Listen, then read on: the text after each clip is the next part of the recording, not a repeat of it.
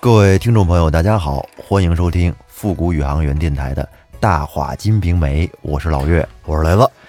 上一期咱们讲到西门庆等哥十个结拜，就是拜把子，实际呢就是一个大哥和一群捧臭脚的小弟组成了这么一个社团 嗯社团当天晚上呢，这些兄弟们在寺院里边直接就开了一个 party，哎大家欢欢乐乐的啊，喝了顿酒。热闹啊，过了些日子，听说县上来了一个打虎英雄，哥几个新鲜呀，没听说过呀，然后就去路边酒楼的二楼，边喝酒边看热闹。原来这个打虎英雄就是武松。知县觉得这小伙不赖，能力挺强，而且是个可用之人，赏了武松五十两银子，不少钱，嗯，并封他在县里边做了个巡捕都头。当官儿了啊，啊，挺风光。东平的一府两县几乎人人都知道了武松武都头。哎，那咱们这期接着往下咱们说继。续往下来，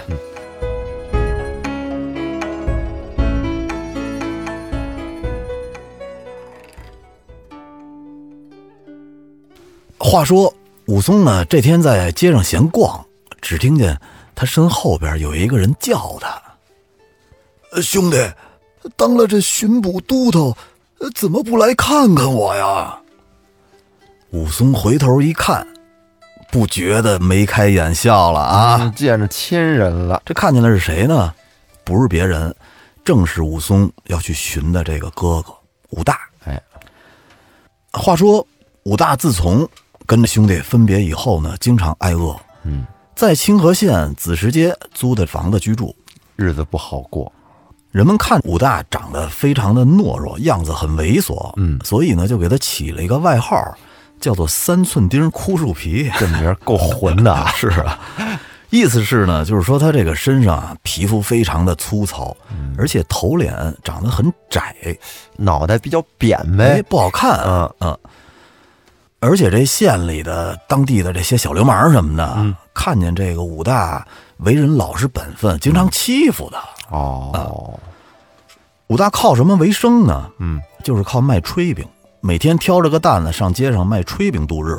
哦，勉强的糊口。是啊嗯，不是什么大生意。这日子呀，本身过得就挺窄巴的，嗯，结果家里还出了一档子大事儿，什么事儿啊？就是他原配的老婆还死了，哦，多捣乱呀！原先嗯有媳妇儿，是啊，丢下了一个女儿，这个年方十二岁，名字叫做莹儿。哎，武大这一下可就嘖闹腾了啊，嗯，是又当爹又当妈，靠着卖炊饼勉强度日，不容易，不容易。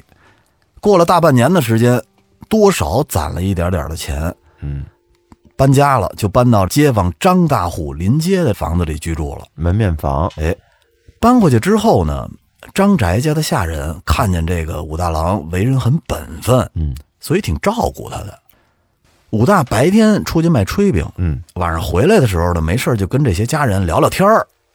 这武大嘴皮子可好使啊，上天给他关上一扇门，必然会再给他开开一扇门。哎挺会阿谀奉承的。哦，所以呢，张宅的下人，哎，个个还都挺喜欢武大的，嗯，经常在张大户面前给武大说点好话，嗯，所以最后这张大户竟然连房钱都不跟武大要。这么看武大不简单，是不是？对，你说，咱搁到现在，这一个人，你得嘴皮子得好到什么程度？嗯你这人性得多么好？你租房子住，房东能不跟你要房租？是啊琢磨琢磨 吧，不容易。你你比得了人武大吗？嗯别看人家个儿矮，是吧？是，哎，咱俩也跟那个比不了，房东聊了去了。没准跟武大有一拼。哎来，咱们聊聊这张大户啊。这张大户有钱，万贯的家财，百间的房屋，嚯，岁数呢大概在六旬上下，六十多岁，身边无儿无女，嗯，媳妇儿叫做于氏，主家非常的严，哦，而且他们家里啊也没有长得好看的使女，所以呢，张大户经常拍着胸脯叹息道：“我偌大一把年纪，又无儿无女，虽然有几贯的家财，但这也算是财齐人不齐，有他妈屁用啊！这会儿呢，这于氏也就是他媳妇儿说道既然如此说，那我叫媒人替你买两个使女，早晚学习学习弹唱，服侍你就是了。：“嘿，哎这大户听了这可乐了啊！”哎，高兴了，大喜呀小牙露出来了。深深的给老婆鞠了一个躬，作了个揖，谢过了老婆。哎，他老婆说话还真算数。嗯，没过几天，便把这个媒人给叫了过来，给张大户果真买了两个十女回来。局气，哎，一个呢叫做白玉莲，另外一个叫做潘金莲。哎，潘金莲出场了啊！这便是咱们这部书的女一号。哎白玉莲年方二八，嗯，越户人家出身，生的白净小巧。老岳给聊聊什么叫越户？乐嗯户其实就是在古时候啊，嗯，比如有人犯罪了，嗯他的妻子、女儿或者是犯了罪的妇嗯女，被收官贬为官妓，隶属于乐部，从事一些弹奏啊、演唱啊，这些人叫做乐户。这就叫越户。嗯，然后这个潘金莲呢，是南门外头潘裁缝的女儿，在家里啊排行老六，哦所以名唤叫六姐儿，家里孩子不少不，少。嗯，她自幼呢生的有些姿色，而且缠了一双好小脚，所以呢人们都管她叫金莲儿。哦，脚漂亮就叫金莲儿，哎，他父亲死了以后呢，这当娘的日子可不好过啊。九、岁的时候就卖到了王昭宣府里学习弹唱，而且呢，经常教他一些读书写字儿。嗯，被卖了，对，家里孩子太多了，这昭宣可不是人名啊，是一个官职，是招讨使和宣抚使的一个合称，就叫做昭宣，王昭宣。嗯，潘金莲本身就是生的聪明伶俐，不过十二三岁的时候就会描眉画眼儿，嗯，品竹弹丝，女工针织，知书写字儿，会的可真不少。哎，平时呢，经常梳一个缠巾儿，穿一件儿扣身衫子，装模作样儿的，哎，这看着挺有样儿啊。哎，嗯，就跟现在的这个初中生似的吧，老是学着大人，对对对对是吧？对老喜欢化化妆，哎穿点大人的衣服，到了十五岁的时候呢，王昭宣死了，嗯，潘妈妈又把他从昭宣府里给弄了出来，等于说赎回来了。哎，把他赎出来之后呢，又作价三十两银子转卖给了张大户家里，相当于三万块钱又给卖了。啊又给卖了。看来潘妈妈呀，日子也是真不好 过，六个孩子不好养啊，是非得给卖一个。卖一个能养五 个，没准儿。嗯，当时呢是与白玉莲同时进的门儿，张大户教他学习弹唱，嗯，哎，发现这个金莲儿原本就会，一教就会。嗯多伶俐啊！是啊，教的是很省劲儿。嗯，金莲儿学琵琶，白玉莲呢学古筝。嗯，他们俩平时呢就睡在一个房子里，哦，就等相相当于住一个宿舍。宿舍。对，主接婆开始呢还是挺喜欢他们俩的，嗯，经常啊送他们俩一些金银首饰，一些漂亮衣服。结果这好日子不长啊，嗯，没过多长时间，这白玉莲死了。哎呦，得病死了。是啊，就剩下潘金莲一个人。今年呢，潘金莲是十八岁了。嗯，这出落的脸衬桃花，眉弯新月，哎，挺漂亮的啊。哎，十八岁，你想是个人模样了已经。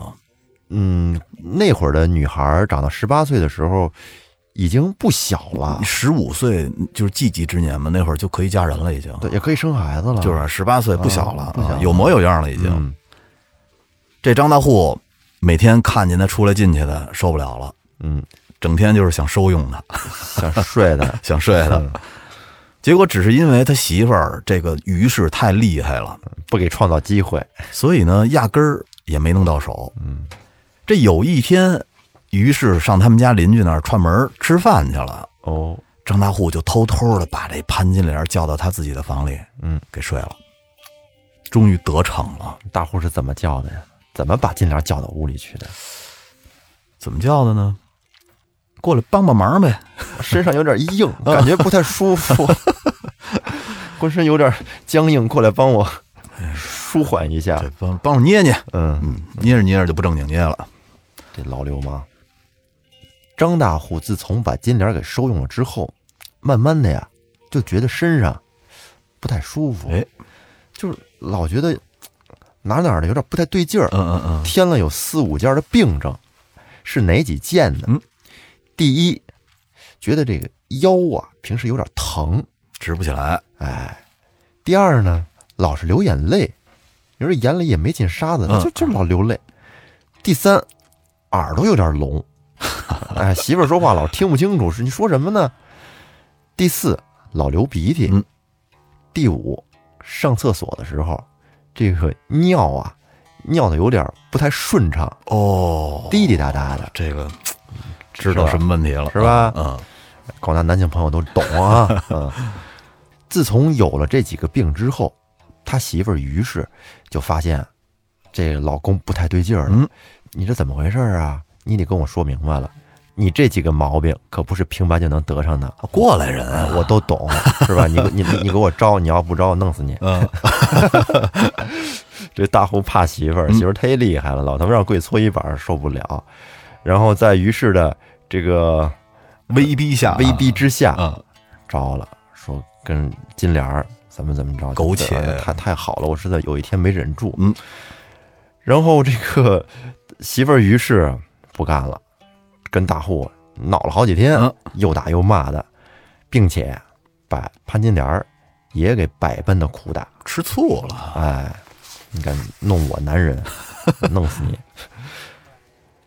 大户自知理亏啊，嗯知道行了，这下这个家真是容不下金莲了，就跟媳妇儿赌气说：“行，你不喜欢他，我也不要他了，咱们这么着，我倒赔嫁妆，我给他找一个差不多的人家，咱给他嫁了。”给他嫁了啊，然后大户就听家里的下人跟他说：“说这个武大比较忠厚老实，嗯，而且呢，媳妇儿刚死，哎，没有媳妇儿嗯，又住着咱家的房子，你可以给他。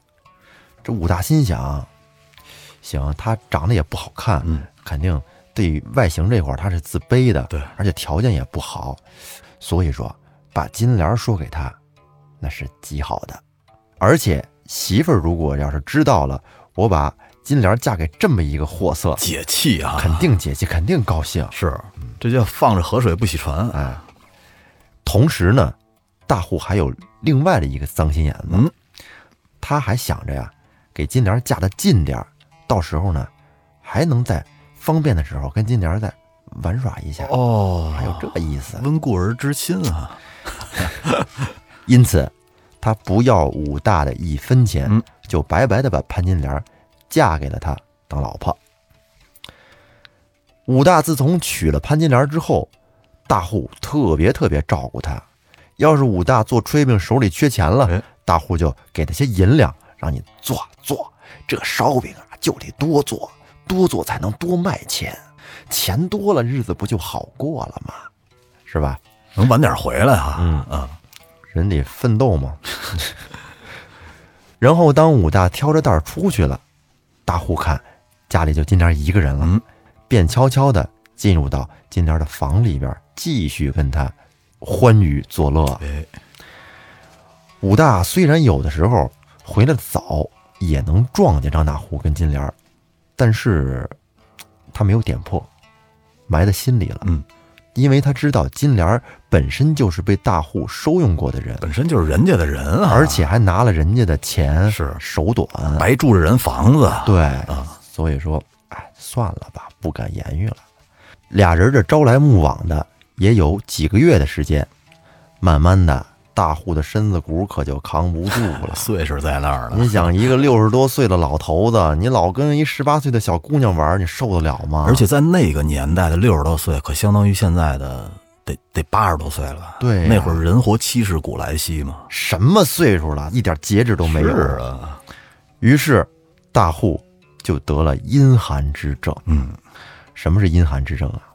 就是人体内的阴气过盛，然后导致身体功能低下，太虚了，说明白了就是肾虚了，身体被掏空了。哎，结果忽然有那么一天，大户一蹬腿儿，一闭眼，一命呜呼，死了。说句文言就是嗝屁了。嗯，这事儿发生了之后，祝家婆肯定就更容不下潘金莲了，是啊，于是生气的让人把金莲和武大赶出了家门。后来，武大又租了子时街西王皇亲的房子，一共是里外两间，嗯，依然是买炊饼。还是老买卖。金莲自从嫁给了武大之后，觉得他这个人老实，但是忒猥琐，很是讨厌的，看寒不上，长得寒碜，哎，经常跟他怄气，常常在背地儿里面埋怨着张大户。难道这天底下的男人都死光了吗？怎么把我嫁给了这么个货，牵着不走，打着倒退的玩意儿，成天就知道吃酒，干什么什么不行，吃什么什么香，我可真是倒了八辈子血霉了，嫁了这么一个东西，我的命怎么这么苦啊？金莲不光是在背地里抱怨啊，嗯，经常在没人的时候唱一个小曲儿，嗯，叫做《山坡羊》。哦，光抱怨还不解气，哎还得唱。来，咱们引一段《山坡羊》的原文啊。嗯，想当初婚缘错配，奴把你当男儿看去，不是奴自己夸奖，他乌鸦怎配鸾凤对？奴真金子埋在土里，他是块高浩铜，怎与俺金色比？他本是块顽石，有甚福抱着我羊脂玉体，好似粪土里长出灵芝来。 哎呦喂，其实说的也是，嗯，你看，甭管从古至今，世上的这些女人们，但凡自己有一点姿色啊，聪明伶俐的，嗯你嫁个好男人也就罢了。若真是你嫁一个武大这样的，确实也够心里。凹头的。哎呀，真是挺让人恶心的。是，自古以来，佳人才子能配上对儿的还真是少。是啊，是吧？挺邪的，买金的偏撞不上卖金的。没，错。武大每天自己就挑着担儿出去卖炊饼，到晚上才回来。金莲儿每天把武大郎打发出门之后，闲的也无聊啊，嗯就搬一个凳子坐在门口，把这二郎腿一翘，把那裙子啊撩起点儿来，嗯，故意的把这双小金莲露出来，哦，在那儿坐着嗑瓜子儿，嗯多悠闲、哎这啊， 有点样儿啊。啊，所以说这大街上来来往往的，他会有一些这个街上的小混混啊，一些浮浪子弟，每天就在门前挑逗金莲儿，油嘴滑舌的说哟，哥几个，你瞅这么一块好羊肉，哎，怎么落在狗嘴里头了？说的是呢，哎反正这帮人呐，净说一些那种不堪入耳的话。不着调啊，你老这样不行啊！金莲儿跟那儿总被骚扰，因此呢，武大在子时街这就住不下去了，得搬家呀。嗯然后就跟老婆商量，金莲儿就说：“你个贼混沌，怎么什么都不懂？你租人家房住，这浅房浅屋的，肯定会有小人闹事儿啊！你不如添上几两银子，找找看有没有合适的，咱们点上他两斤住，却也能住得气派些。”免得受人欺负。然后武大说呃嗯娘子，呃我哪里有钱去点房子呀？：“呸！你个窝囊废，你一个堂堂男子汉，这点事儿都摆布不开，常叫老娘跟着受气。没有银子，你不会把我那首饰拿了当了去？这有什么难的呀？以后有了钱，咱们再治也不迟啊。”武大听老婆这么说，行，这可以。当下 凑了数十两银子，点得了县门前楼上楼下两层，一共四间房屋居住，嘿，相当于一个嗯小跃层，连排哎，啊，还有一个小院子，非常的干净。不错啊，听着。你看啊，刚才他们说的可不是买房子，嗯是点房子。哎，什么是典房呢？咱们给听众简单的说一下啊，好，点房俗称街房，嗯，就是说啊，这个房主有多余的房子，接给这个房客，嗯房客呢付接房的钱。打个比方啊，嗯，我有房子，但是我缺钱。你手里有富裕钱，但是你没房，你需要房子住。嗯，于是呢，你就把钱借给我，嗯你呢就能住到我们家去了。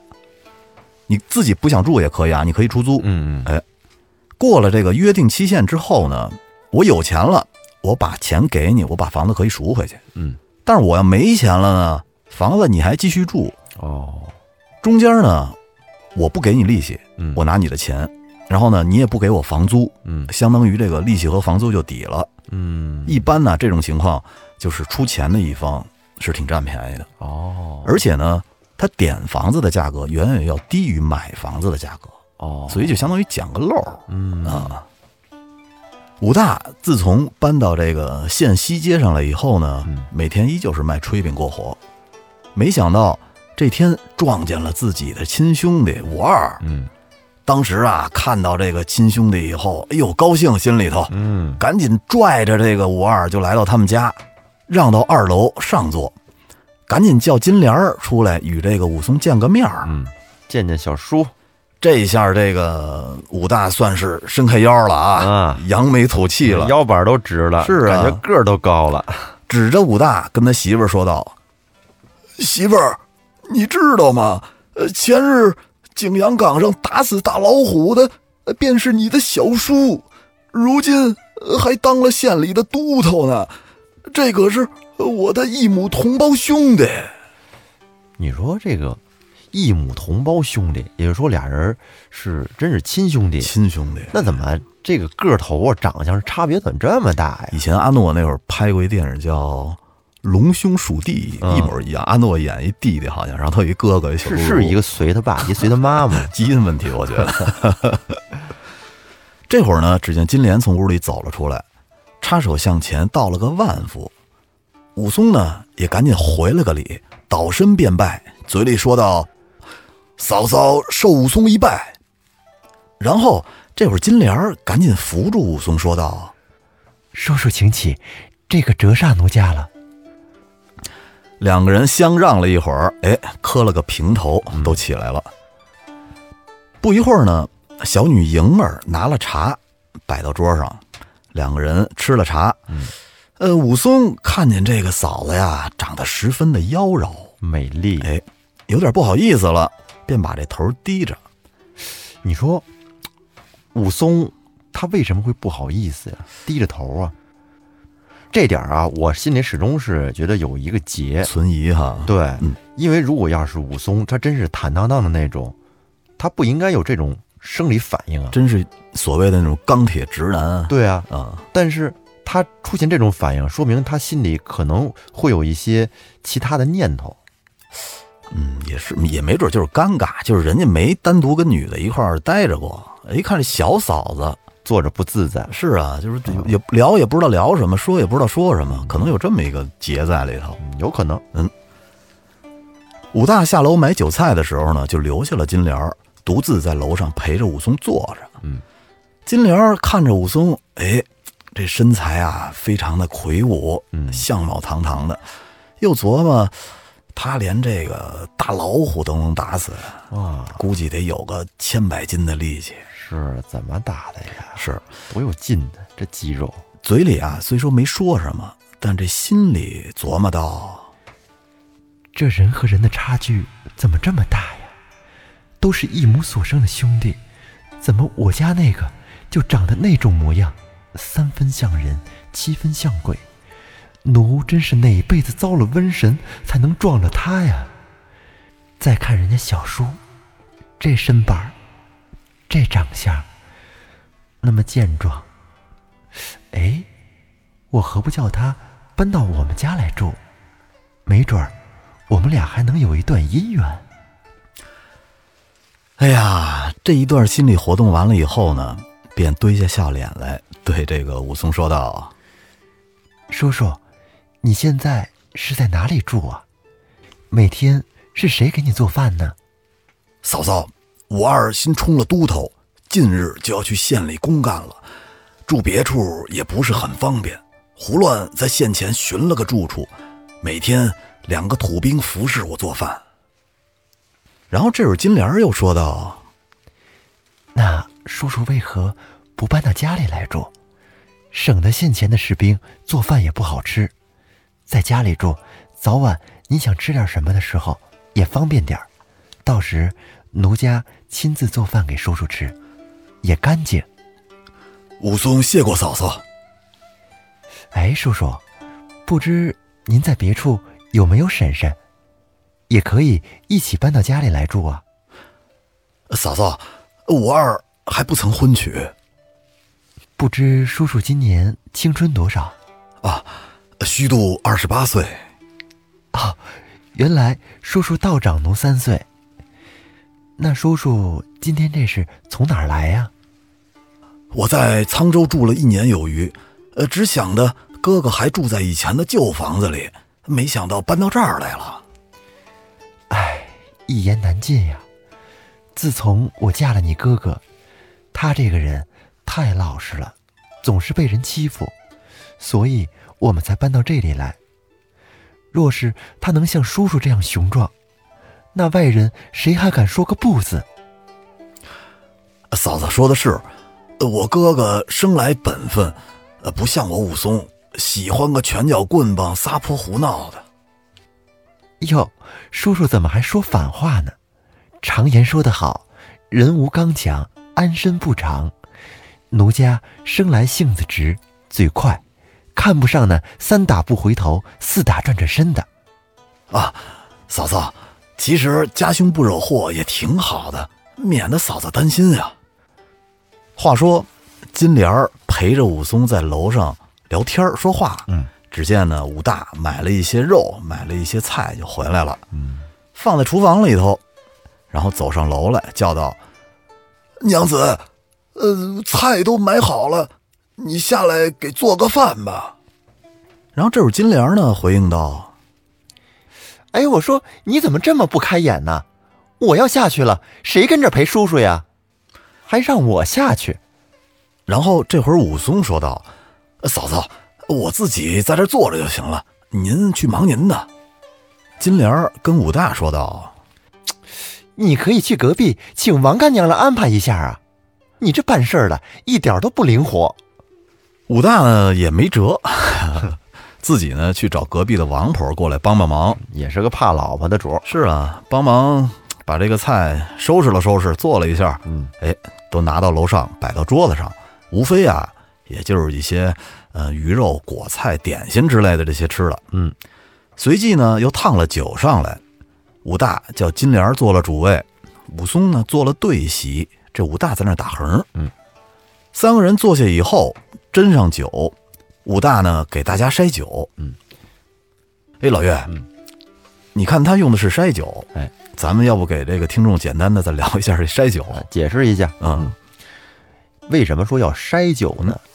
因为古人大多是采用发酵法来做这个压榨酒，而这种酒的酒糟和酒液它是混在一块儿的。等要吃的时候，你必须得用那个网眼筛子呀嗯，垫上布，然后滤掉里面的那些杂物，并且呢随即给它加温，所以就有了筛酒之说。这个说法为什么在古代比较普遍，而现在就没有了呢？那是因为古代的酿酒技术不是那么高，酒糟、还有酒底和酒都是在一块儿的。很多地方的酒，它确实是吃的，而不是喝的。嗯要不咱们老说吃酒对吃对酒对呢，对是吧？因为它还有干的部分，这也就可以理解为什么在古代很多场景说筛酒和温酒嗯，哎，就是因为要通过筛的这个流程去掉这些杂质。在更早的时候，很多人的观念是因为酒是粮食生产的，所以呢，酒底也要吃掉，不酒浪费啊。对嗯，酒是粮食精，越吃越年 轻。但是在明清以后，这个酿酒业比较发达了，类似的情况慢慢的就比较少了。但是吃酒和筛酒的说法还是沿用了下来。这有点像咱们现在吃的那个米糟、对，老酒，醪糟还是叫什么东西？醪啊、来，咱们拽回来啊。这会儿呢，金莲儿把酒倒上，举起了酒杯，向武松说道叔叔休怪，也没有什么好款待的，请吃了这杯酒吧。感谢嫂子，呃这就挺好的了，您太客气了。武大呢，只顾在这儿上下筛酒，潘金莲儿笑容可掬，满口的叫道叔叔，你怎么不吃菜呢？来尝尝这个。：“于是呢，给武松把菜煎好递了过去。”嗯，这武松啊是个直性子的汉子，只把这个潘金莲儿当做亲嫂嫂看待。嗯，他可不知道这娘们儿可是使女出身，哎擅长使一些小伎俩。哎，而且他也想不到啊，嫂嫂能勾引他，你知道吗？嗯，潘金莲儿陪着武松吃了几杯酒，一双眼睛可就盯着武松，挪不开了，越看越好看。这眼神儿就挪不走了，给武松啊看的都不好意思了，又只能是低下头，我就那么好就跟那儿抠手指头嗯了，又开始。 开始跟那儿挑泥呢，是 跟咱前面说的一样啊，估计武松脸都红了，这啊肯定是。酒足饭饱之后，武松呢便起身，然后武大说道：“呃，兄弟，呃没事儿，再吃几杯吧。你这是去哪儿啊？”然后呢，武松说：“不了，哥哥，呃这已经吃的很好了。有空我再来探望哥哥和嫂嫂。”潘金莲儿一起把武松送到楼下，送出了门儿。这会儿呢，潘金莲儿说道。叔叔，你一定要上心我刚才跟你说的，搬到家里来住啊。若是不搬来，俺们两口子还不得让人笑话？你们这亲兄弟不比别人，给我们争口气，我们脸上也有光啊。然后呢，武松站在他们家门口，冲着嫂子说道：“感谢嫂嫂的厚意，既然嫂嫂再三让武松搬回家，那我今晚便把行李取来。”潘金莲儿听了武松真要搬到家里，这脸上可乐开了花儿了啊！哎，高兴啊了。！然后对着这个武松说道哎，奴今天就在家等着小叔了。：“ 哎，哎甩句诗，这正是满前野意无人识，几点碧桃春自开。”嗯，这期的故事内容到这儿呢就讲完了。嗯，咱们可以聊点儿故事背后的我们的一些观点。对，聊点闲篇儿。通过这一期对潘金莲的介绍，其实我是有些感触的。我觉得啊，金莲从小到现在，这个命也是挺苦的。嗯，是，也是一可怜人。咱们看看她的个人简历，至少可以分析出：第一，她打小爹就死了，嗯被娘给卖了。你可以试想啊，如果不是潘金莲父亲的早逝，她或许可能会有平凡而幸福的一生。对，当然了啊，如果要她要是真的平凡而幸福了，那也就没有咱们这个女一号了，那就叫金没了。那叫平梅。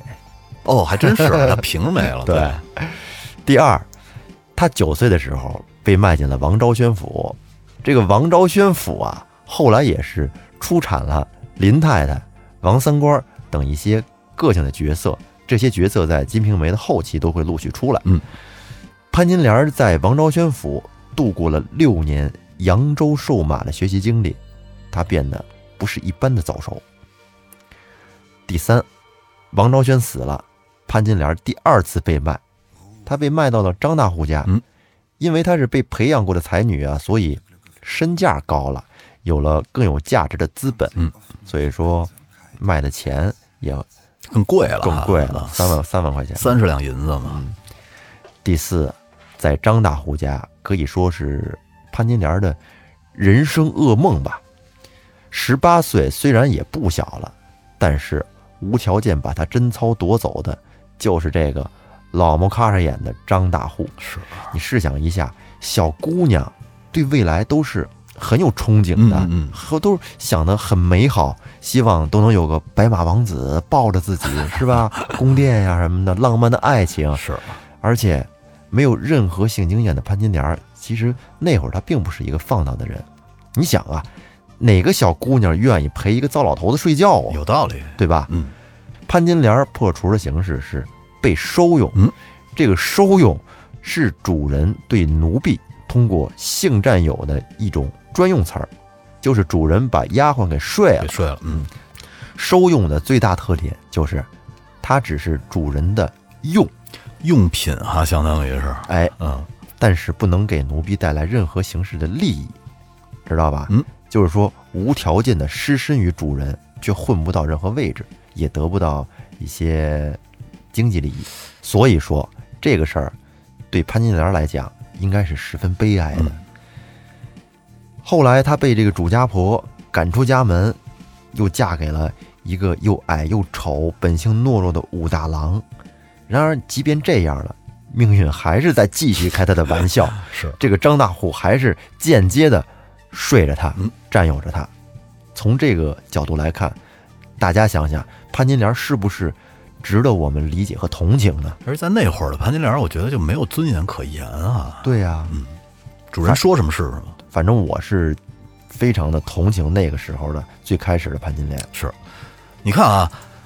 尽管看起来潘金莲跟武大的这个两个人啊极其的不般配，嗯但是呢，潘金莲却也没辙，只能向现实低头。嗯虽然潘金莲白天的时候呢，在窗户底下，嗯，这门帘儿底下，哎，嗑个瓜子儿，那、翘个小小脚儿是啊，卖弄他的那三寸金莲儿，嗯引得一些小流氓闲言碎语的跟那儿挑逗他。嗯，但是现实面前的他，最终也只能选择收敛。嗯，虽然呢，这个潘金莲儿打心眼儿里看不上武大郎，嗯，而且呢，武大郎本身这个人也粗鄙不堪，嗯，但是潘金莲儿竟然愿意拿出他自己苦心私藏的这点儿家当、这点儿首饰，嗯，让武大郎去点房子，寻一个安静的地方安心度日。